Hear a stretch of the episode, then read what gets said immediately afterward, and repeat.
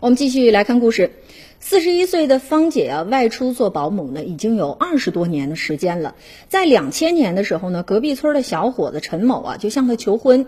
那芳姐的父母呢，就认为说陈某啊，身体好，人老实，还勤快，家里的条件呢，哎也还不错。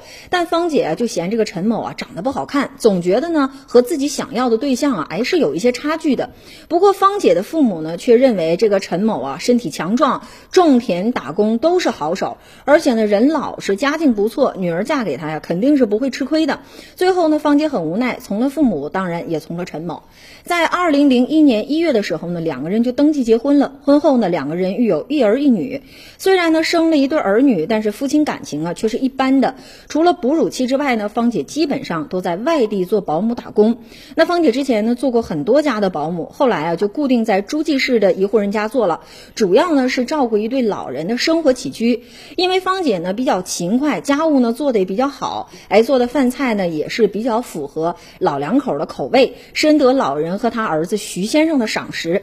两位老人呢都患有老年病，要经常上医院。儿子呢因为工作忙没有时间陪，芳姐呢就主动承担起了陪护的工作，耐心呢送老人上医院去看病检查。只要有一个老人住院了，芳姐呢就会很辛苦，有的时候夜里呢要在医院啊值班守护，白天呢还得回家给老人做饭啊洗衣服。